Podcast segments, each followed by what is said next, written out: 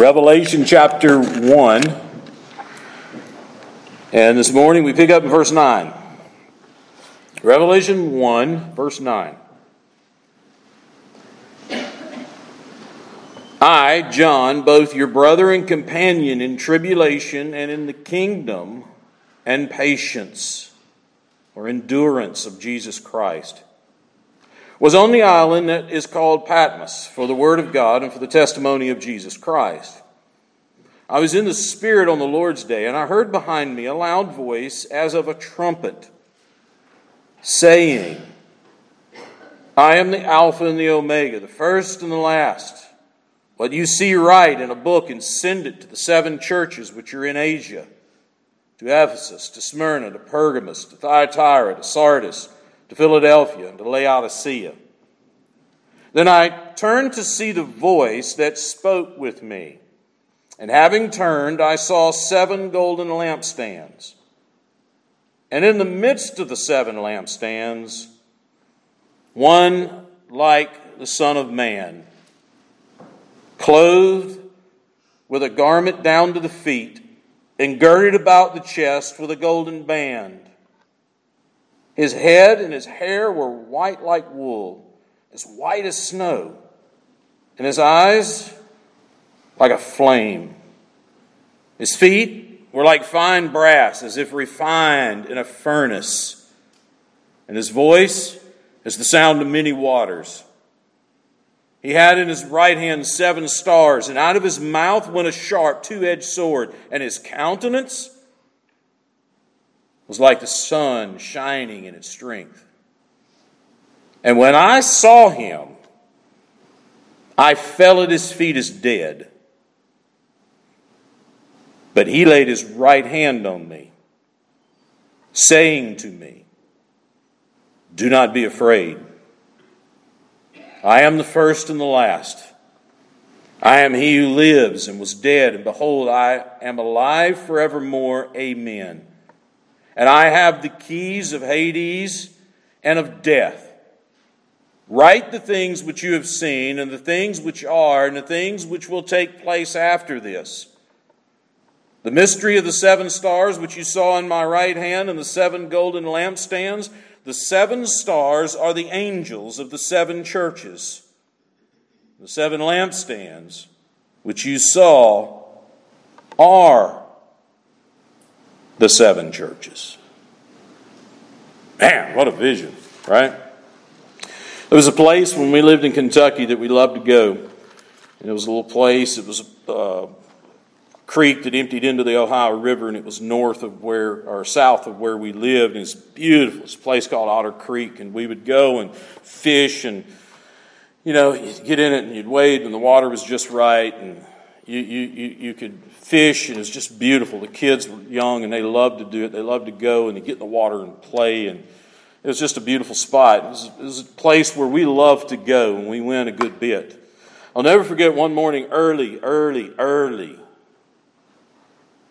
It was a hot morning. You know how the dew gets on, on, a, on a real hot morning, that dew just, well, where we would park, we'd have to walk quite a ways to get down to the creek, and it was a beautiful walk. And there was these big, big, big outcroppings of rocks and trees and so forth. And I'll never forget the, the, the first light was just coming up and just kind of piercing through place in the rocks. And I stopped, just dead in my tracks. And I forget who was with me. I don't know if Will or Tori or uh, all of the kids were with me. Out there were a couple of them that were with me. I said, "Stop! Look at this." And in between trees, and I'm talking about probably half the wall right there, probably as deep as the wall, was a spider web. Huge, glistening. The dew was on it. The sun was just right. And we just stood there for a minute, and I was like, goodness, I've never seen anything. Now, I've seen spider webs. You know, you go along in the woods and you're dodging them and this and that. But I had never seen anything quite that big. And just the way the sun hit it and the dew was on it, it was just this fascinating sight. I had a flip phone then. I didn't know anything about taking pictures. Of course, if I had what I have now, I'd have been, you know, this and that. But it was just beautiful. But it's etched in my mind. I'll never forget it. It was amazing. And it was at that moment I saw it. When we come back later, at the same spot I stopped, I couldn't see it. It was there. I didn't want to walk over there because I didn't know what kind of spiders were in it. but it was there. I just couldn't see it. It was at that particular moment. I saw it. Man, it was beautiful. And that's etched in my mind. And I've thought about that over the years and thought about it over the years. For that one brief moment, that was revealed to me. It was beautiful. Think about this John was with our Lord for about three years. He was with him just about every day. In fact, John was very close. He's described as the disciple whom our Lord loved and when he wrote his account of the life of Christ in the book of John. So he's with him. He sees him. He's, he, he, he heard him speak. He, in 1 John, he talks about how he touched him, he handled him, he felt him. We, we read of him leaning up against our Lord. We, we see he was with him during that time. It was John was one of the ones with Peter, James, and John in Matthew chapter 17 that went up on the mountain and Jesus was transfigured. And all of a sudden, it was his deity was shining through. John witnessed that. And it's from that that Peter says, like, you know, Peter was always putting his foot in his mouth. Hey, wow, it's good for us to be here. Let's build some tabernacles and let's mark this occasion. He was purely thinking physical when that was not what was happening before their very eyes. The very deity of Christ was shining through. And it was an amazing sight that he saw. In fact, it says there in Matthew chapter 17 that Jesus' face shone like the sun. His clothes became as white as light. John saw that. He's with him for some three years. He sees something like that. But John never saw anything like what is revealed to him here. He never saw anything like what is revealed to him here. And he sees a vision of Christ, and it was in that moment that he sees it. And it was revealed to him. Just think of all those times that he's with him. He, he didn't see this, he couldn't see this. But now our Lord says, It's time for you to see this, John. It's time for you to see something. And what you see, you're going to write down and you're going to share it because this isn't a personal revelation for you.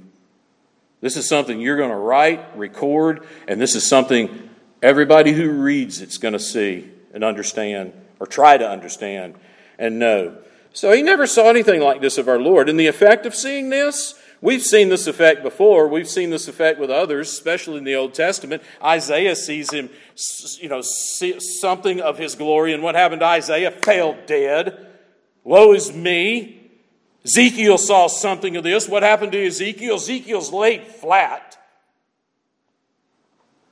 John sees it, and the effect of this is he falls as dead. But there's the grace of God because Christ touches him, brings him back. Seeing Christ in his full glory. Seeing him in his full glory. What an amazing vision. And when we see him in his full glory, which, by the way, we have to see him the way he's revealed himself to us, and we can't come back and say, Oh, I don't like that. I really don't want you like that. I want you like this. We take him as he's revealed himself to us. Because if we don't, we create an idol. And we begin to worship an idol. And there are a lot of people who look and say, Well, I just don't like the stuff about Jesus and judgment and things like that. I, I just don't get that. And, and so I don't know. I'm not going to take him as he re- revealed himself. I'll take some things that I like. Uh, Dorinda, you do quilts. It's sort of like a patchwork quilt. We're just going to pull and piece together, and voila, there's our God. Well, guess what? We've created an idol. And you can spend your entire life worshiping an idol. You can spend your entire life sitting in a church praising Jesus, and yet your Jesus is nothing more than an idol created in your mind because you've never seen him in his full glory. You've never seen him in his full glory. How do we see him? We see him in his word. We see him in his word because John wrote what he saw, he recorded it, and we can read it. We can read it. We don't understand all of it but you know what? We can read it and we can praise God for it. And we can pray that God give us light, give us understanding of it. And when we see him in his full glory, some things happen.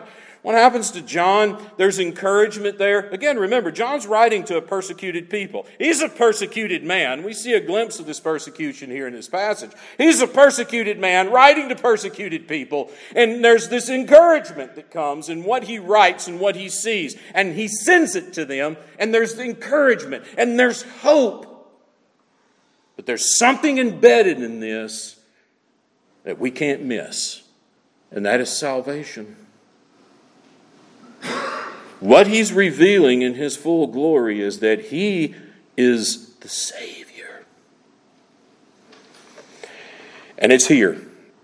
It's here. Well, there's three parts. This is the introduction, really, to the first vision that John has. There's four visions that he, when he says, I was in the Spirit, there's four times that this occurs. We'll see it again in chapter 4, verse 2. We'll see it again in chapter 17, verse 3. We'll see it again at the end, chapter 21, verse 10, when he talks about being in spirit. And then what he sees, he writes for us. So, this really, verse 9, begins sort of the introduction to really the first vision, which runs through chapter 2 and chapter 3. And it involves the letters to the churches, to the seven churches. There's three parts to this introduction. There's three parts to it. At least we're going to look at it. We're going to break it down into, into three parts here. First is just simply the command to write. John's told to write. He's not only told to write, he's told to send. You write this and you send this. And, and then there's the vision itself of Christ, which is amazing. And then there's, there's the effects of this vision that it has on him and as he saw it and what happened to him. So here's the first one Here's the first part. Again, this introduction. If you remember, as we open the book of Revelation, John's writing, and in those first three verses, there's this, there's this grand blessing of revelation, and then the blessing of dealing with this book and reading this book. And then in the second part, beginning in verse 4, as we were looking at the introduction to the book, beginning there in verse 4, that these blessings, what flows from these blessings. There's the source of all this. It is God Himself. And then there's this assurance. I think, I think the whole book of Revelation, we want to try to turn it into some code book. We want to try to turn it into a code book and figure out the code and figure out this and man, this unlocks this and this unlocks this. I think the whole book of Revelation centers around assurance. And that assurance is rooted and grounded in Christ. And that assurance that is rooted and grounded in Christ is rooted and grounded in the gospel. And I think it shines forth in this vision. And we'll see it in just a second. We'll see it in just a second. So here's the first part of this as we sort of pull this apart and then try to put it back together and try to understand it. It's the command, the command to write, but not only just to write, it's the command to send this. I want you to write this down and I want you to send it. It's a command. So John just didn't, you know, pop up one day and say, I think I'll write a book. That's not the way this happened. He is on Patmos. He tells us here in verse 9, but he's commanded to write this. And he's commanded not only to write it, he's commanded to send it to send it to the churches. He's commanded to record it. Well, first, verse 9, the circumstances surrounding this. He says, I, John. Now, John would have been, he had to have been well known to these churches because John, this was John's area. This is where he preached. This is where he ministered. He had to have been well known in this area, sort of this, this western part, this eastern part of Turkey. We've talked about the location, you know, where it is in the world. And, and, and this was his area. This was his stomping grounds.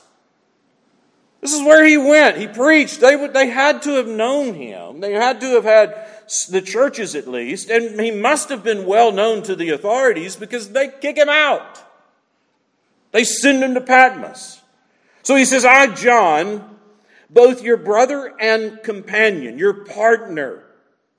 I'm your brother in Christ and I'm your partner in all of this. And there's three things connected with this companionship, uh, this brotherhood and this companionship. And the first thing that he says that we're together in, the first thing he says is tribulation.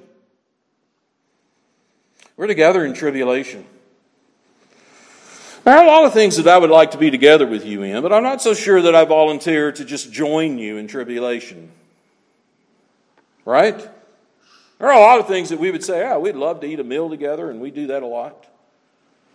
We'd love to just sit around and share with what God's, we do that. Love to pray together, we do that. Worship together, we do that. But hey, let's go out and suffer together. Let's go out and suffer together. I don't know. What are you, crazy? Are you nuts? Have you lost it?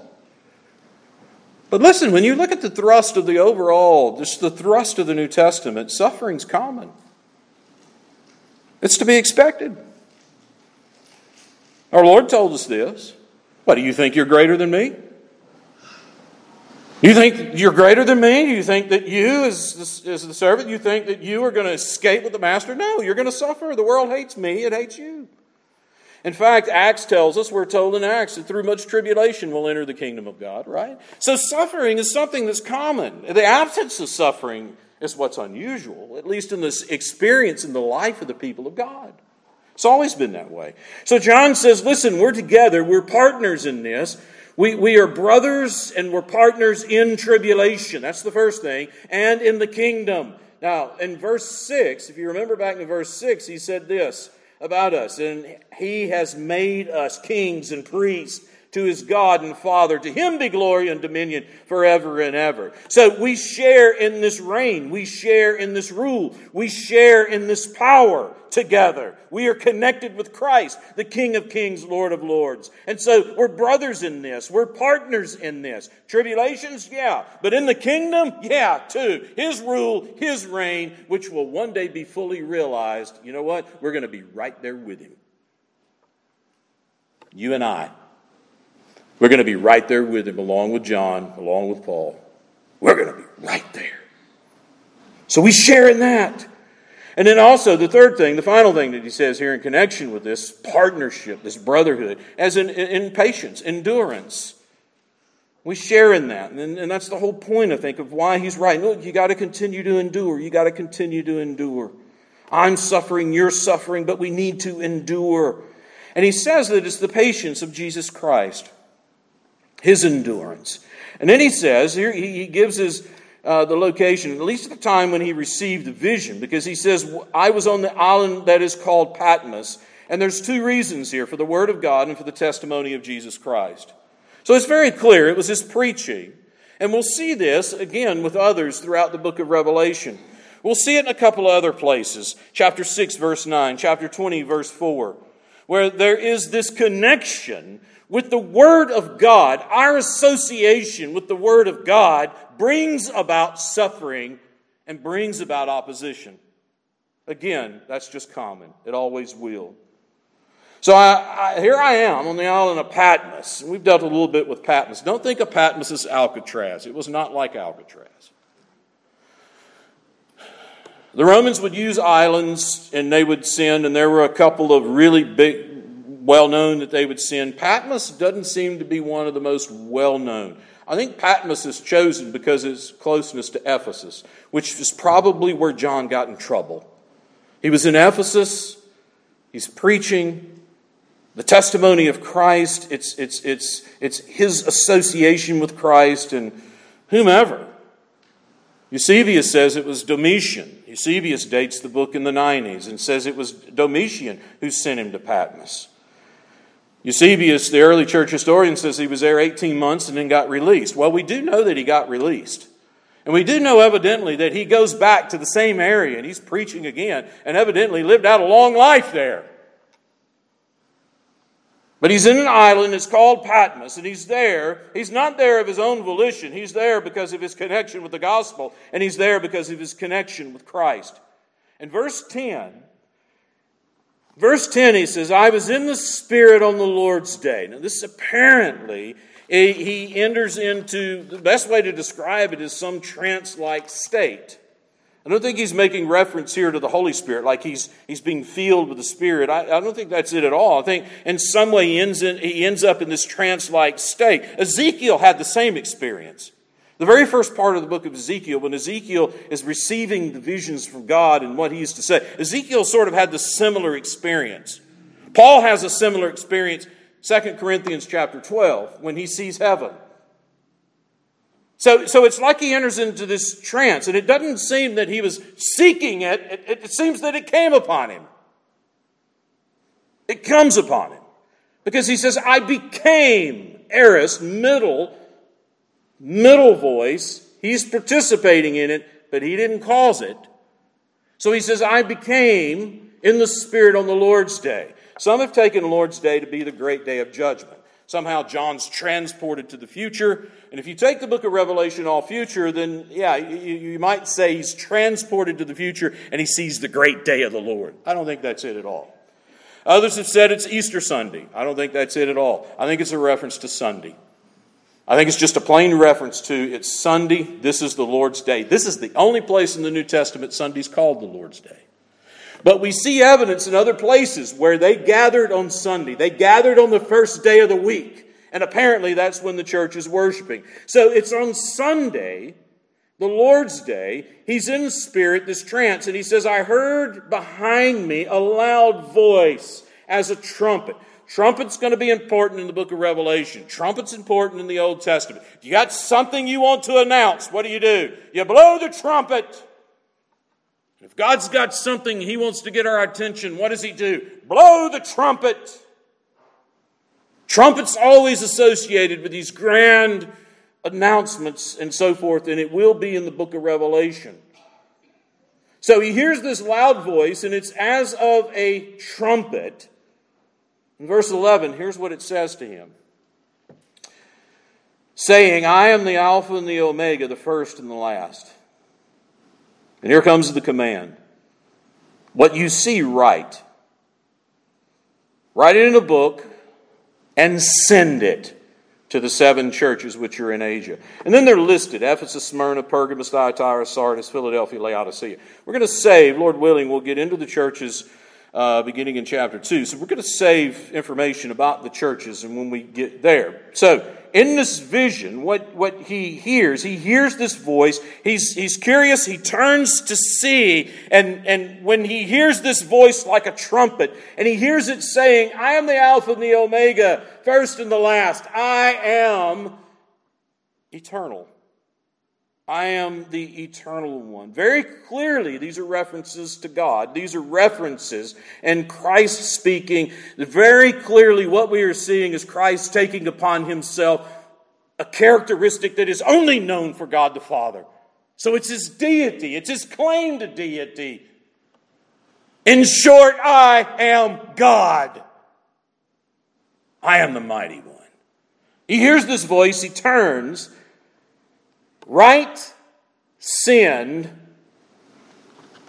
write and sinned. it. And in verse 12, then I turned to see the voice that spoke with me. Here comes the vision. Then I turned to see the voice that was speaking. It's present tense.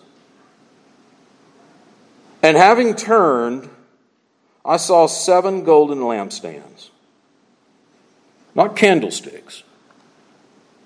Seven golden lampstands. In the Old Testament, the lampstand represented Israel. And I think you get the picture of a lampstand. You place the light on the lampstand, and it is to light, it is to provide light. Now, think with me just for a second. Because in the Old Covenant, in the Old Testament, Israel, the lampstand, light to the world, the world was to come to Israel. Right? The world was to come to Israel. Now, and we're going to see the lampstands of the church, because that's what he's going to identify it as.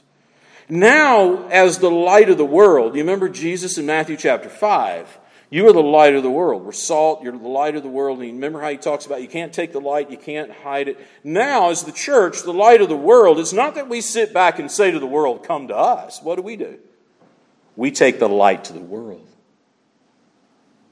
We take the light to the world. So, this lampstand imagery, he turns and he sees. And what he says here is, as I turn to see the voice, I saw seven golden lampstands. Now, seven is completeness, fullness in the book of Revelation. Okay? It's no mistake. John uses a lot of symbolism. Sometimes it's hard to try to understand that symbolism. But what he's seeing is the seven, and the seven must represent in some way completeness, fullness. And he sees these golden lampstands. It may be the vision of Zechariah in the back of his mind here. Zechariah chapter 4. Zechariah sees lampstands. And it's in that chapter that he talks about not by my spirit, or not by might, not by power, but by my spirit, saith the Lord. Verse 13, and in the midst of the seven lampstands, this is beautiful. In the midst of these seven lampstands, one like thee. These actually, there's not an article here. So it's actually trans, should be translated one like Son of Man.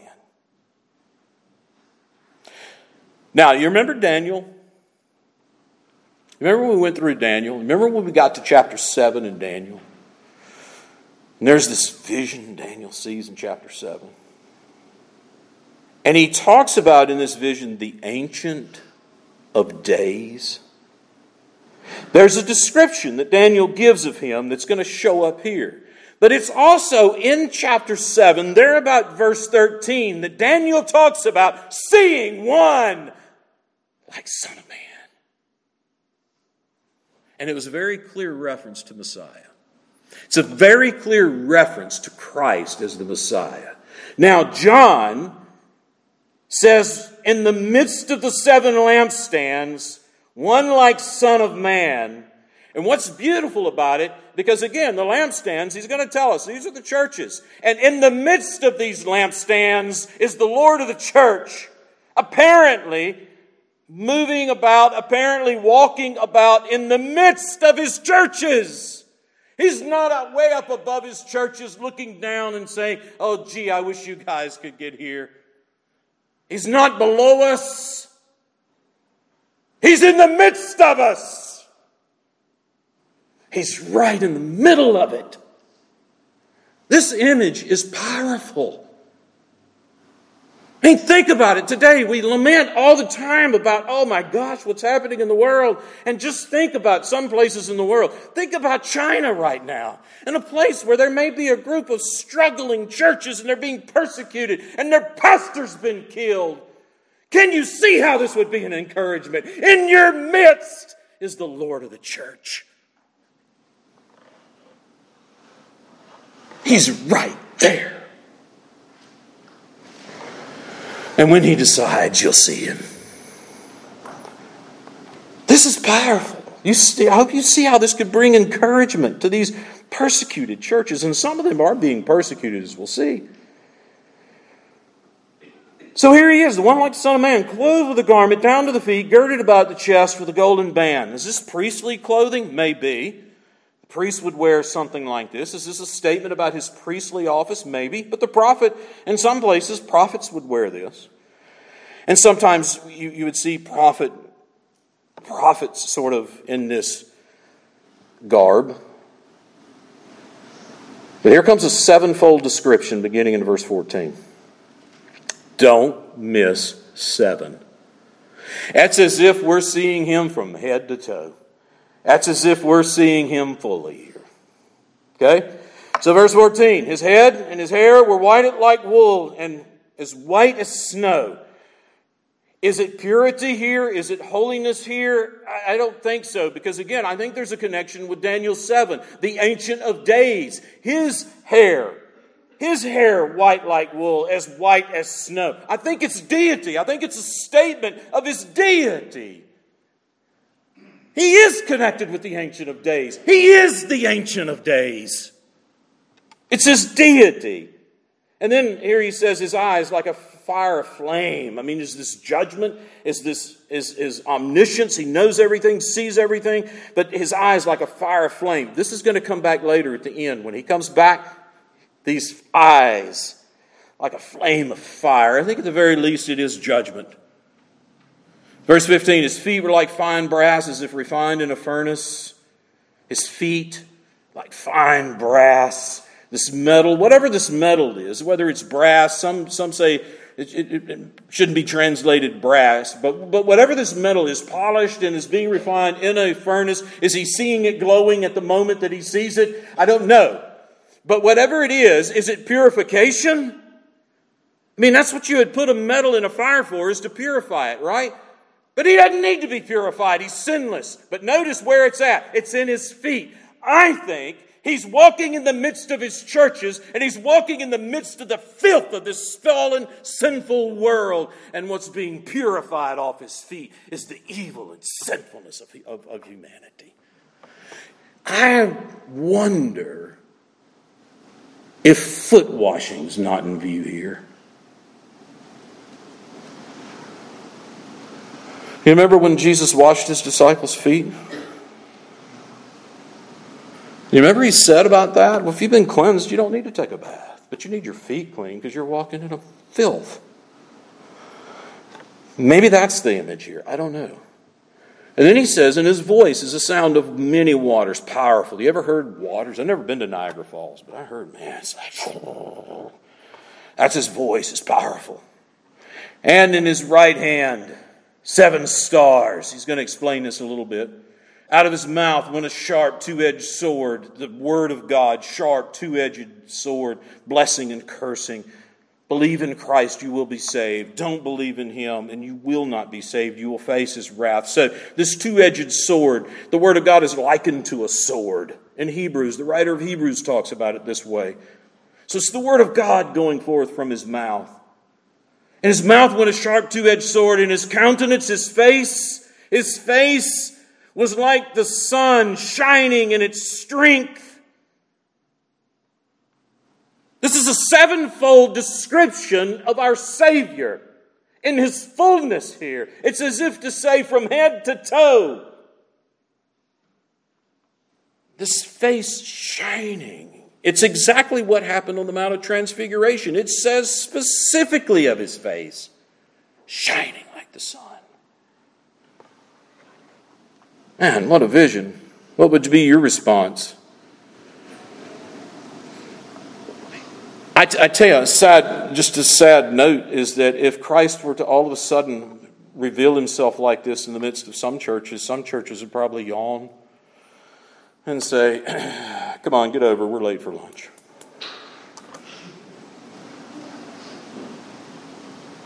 Isn't that sad? But it's true. Come on, come on, get on with this. No, he reveals himself to John, and what happens to John? John says, When I saw him, I fell at his feet as dead. Isaiah, Ezekiel, I fell at his feet as dead. As dead. He doesn't say that he died, but he says it was as if he was dead. This is something that's not like him. This is something otherworldly going on here. He's in the presence of something great. And he says, I fall at his feet as dead. Now, Jesus could have left him there. Jesus could have walked off and said, Oh, John, you're so weak. I don't want weak people like you. He didn't. You know what he did? You see what he did? I fell at his feet as dead, but he laid his right hand on me.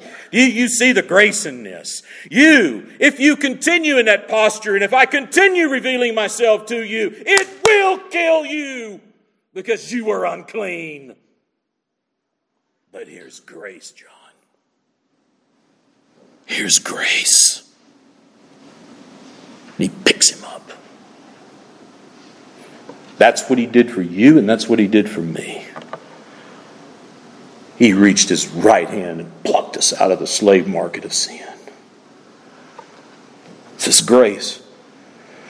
He laid his right hand on me, saying to me, Do not be afraid. Literally, stop fearing, John. Not is emphatic, it's in the front, so it's, it's the very first part. So it's not fearing, John. I am the first and the last. Picking back up, Alpha, Omega, first and last. I am eternal. And then listen to this description in verse 18 I am he who lives and was dead, and behold, I am alive forevermore. Amen. And I have the keys of Hades and of death. Hades and of death, the grave and the and death. I have the keys. You know what keys symbolizes here? Authority. He's going to tell one of the churches later, whatever I open, nobody can shut, and whatever I shut, you can't open. He has the authority here of this enemy, death, and the grave. He controls that.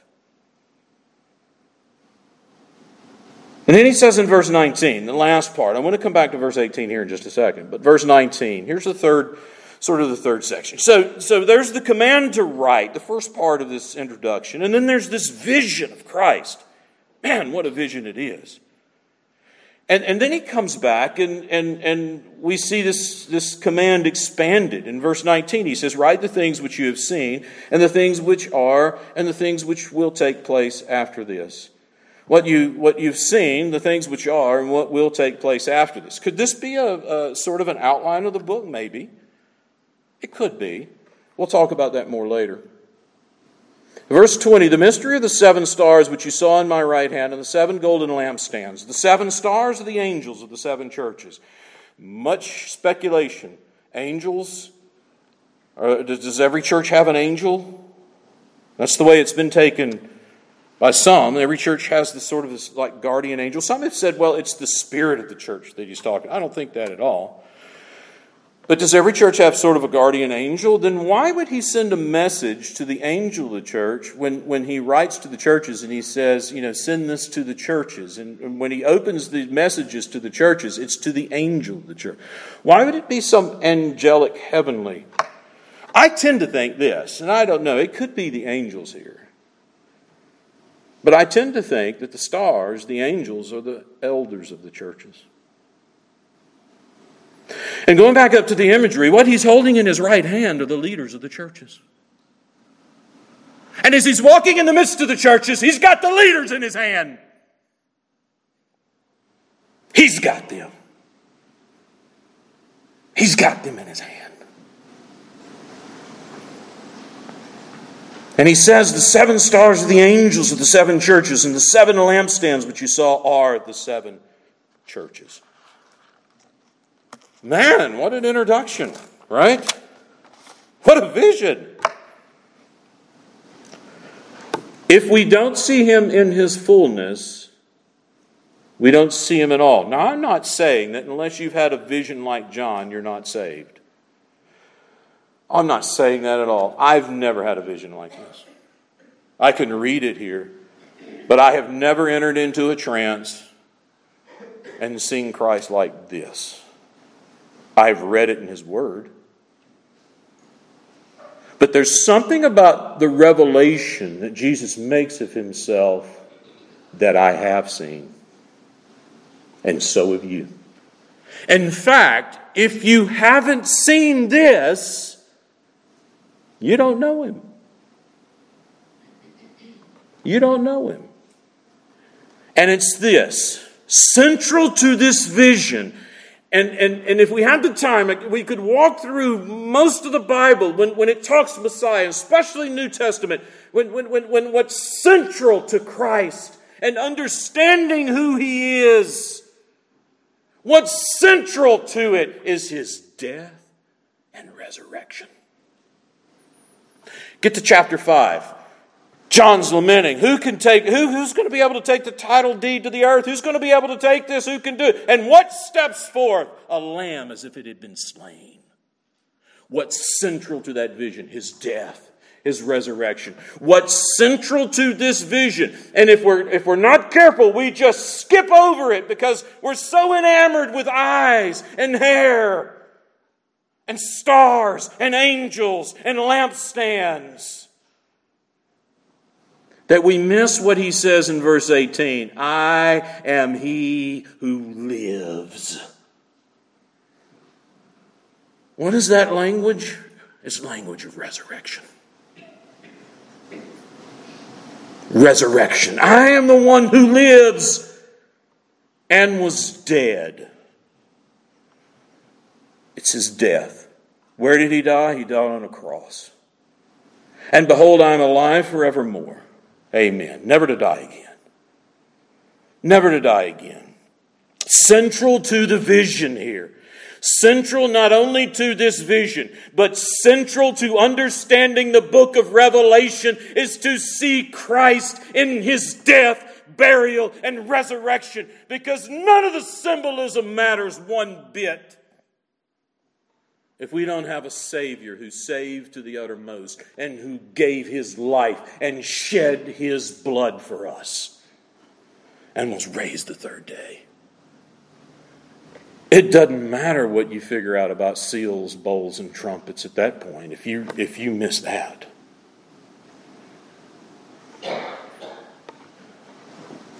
See him in his fullness. See him in his fullness. Yeah. But in seeing him in his fullness and trying to, don't miss the gospel.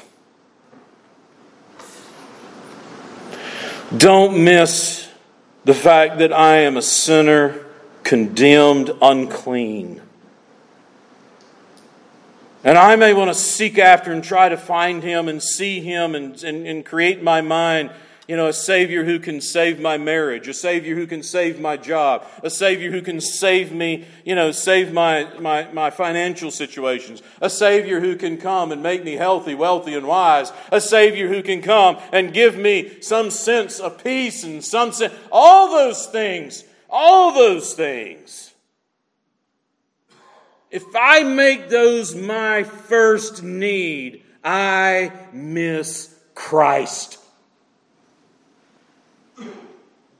That's what comes after.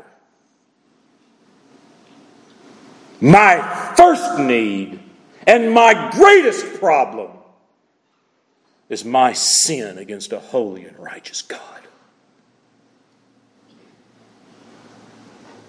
And how did he deal with that? He took his right hand, pulled me up out of it, and said, Look. And when I looked, you know what I saw? A cross and a Savior. A Savior standing saying to me, Come. And when I came, all that burden went away. Look, you can't miss that. That is central to this vision John sees. It's central to it. Jesus himself points it out. Miss that, you miss heaven. Miss heaven, and it ain't pretty. Let's pray together. Father, thank you for your word.